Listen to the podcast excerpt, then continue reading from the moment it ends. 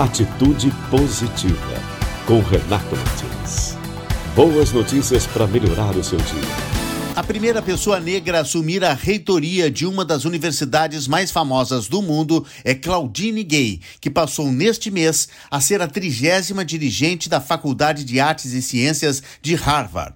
Claudine ingressou como professora em 2006, foi eleita para o cargo no início do ano e agora sucedeu Lawrence Bacall na faculdade da mais respeitada instituição do mundo. Ela assume a cadeira de reitora em Cambridge, no estado de Massachusetts, em um momento em que há um declínio de matrículas em muitas faculdades e universidades nos Estados Unidos.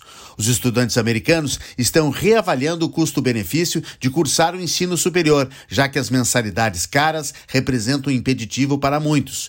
Hoje, o valor para estudar em Harvard em período integral é de quase 55 mil dólares por ano, cerca de 260 mil reais. Claudine Gay é a primeira negra a chefiar uma unidade de Harvard em 368 anos de existência da universidade e apenas a segunda mulher a dirigir a Faculdade de Artes e Ciências. Ela diz que este é um momento de entrada de novas possibilidades, junto com a força da instituição que é extraordinária. Há uma urgência, diz ela, para que Harvard se envolva com o mundo e traga um pensamento ousado, corajoso e pioneiro para os maiores desafios. Claudine tem 52 anos e é especializada em representação de minorias e em participação política governamental. Um dos seus estudos apontam como pessoas de minorias sociais ocupando cargos públicos podem mudar a percepção da população diante do governo. Outro desafio que terá que ser enfrentado por Harvard nesse momento é o debate sobre a falta de leis de cotas raciais. A universidade tem sido alvo de críticas por causa da falta de estudantes de origem asiática que teriam seus ingressos dificultados em detrimento atendimento a alunos brancos e de classes sociais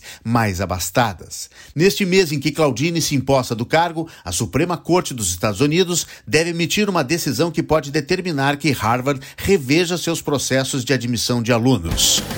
Quer mais boas notícias todos os dias? Acesse redeatitudepositiva.com.br, siga nosso canal de YouTube e as nossas redes sociais e até a próxima.